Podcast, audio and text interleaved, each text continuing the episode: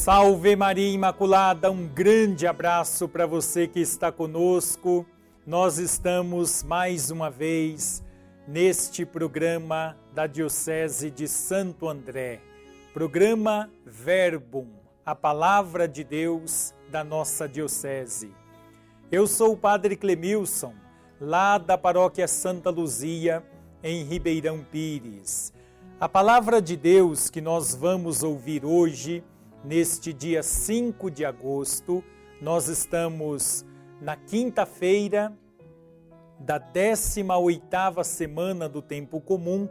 A palavra de Deus está em Mateus, lá no capítulo 16, versículos 13 a 23. Naquele tempo, Jesus foi à região de Cesareia de Filipe e ali perguntou aos discípulos: Quem dizem os homens ser o filho do homem?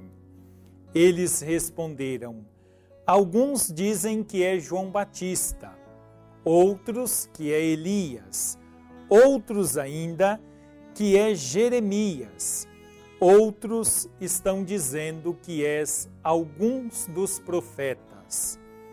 Então Jesus lhes perguntou: e vós, quem dizeis que eu sou? Simão Pedro respondeu: Tu és o Messias, o Filho do Deus vivo. Respondendo, Jesus lhe disse: Feliz és tu, Simão, filho de Jonas, porque não foi um ser humano que te revelou isso, mas o meu Pai que está no céu. Por isso eu te digo que tu és Pedro, e sobre esta pedra construirei a minha igreja, e o poder do inferno nunca poderá vencê-la. Eu te darei as chaves do reino dos céus. Tudo o que tu ligares na terra será ligado nos céus. Tudo o que desligares na terra será desligado nos céus. Jesus então ordenou aos discípulos que não dissessem a ninguém que ele era o Messias.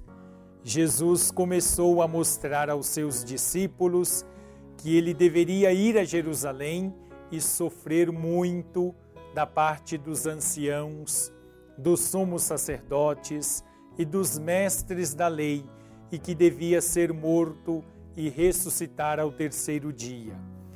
Então Pedro tomou Jesus à parte e começou a repreendê-lo, dizendo: Deus não permita tal coisa, Senhor, que isso nunca te aconteça.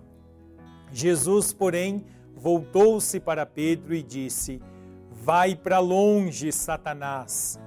Tu és para mim uma pedra de tropeço, porque não pensas as coisas de Deus, mas sim as coisas dos homens palavra da salvação. Meu irmão, minha irmã, o Evangelho nos traz uma pergunta fundamental: o que estamos dizendo de Jesus com o nosso testemunho? O que as pessoas conseguem captar do Evangelho, da vida de Jesus, a partir do nosso testemunho de fé?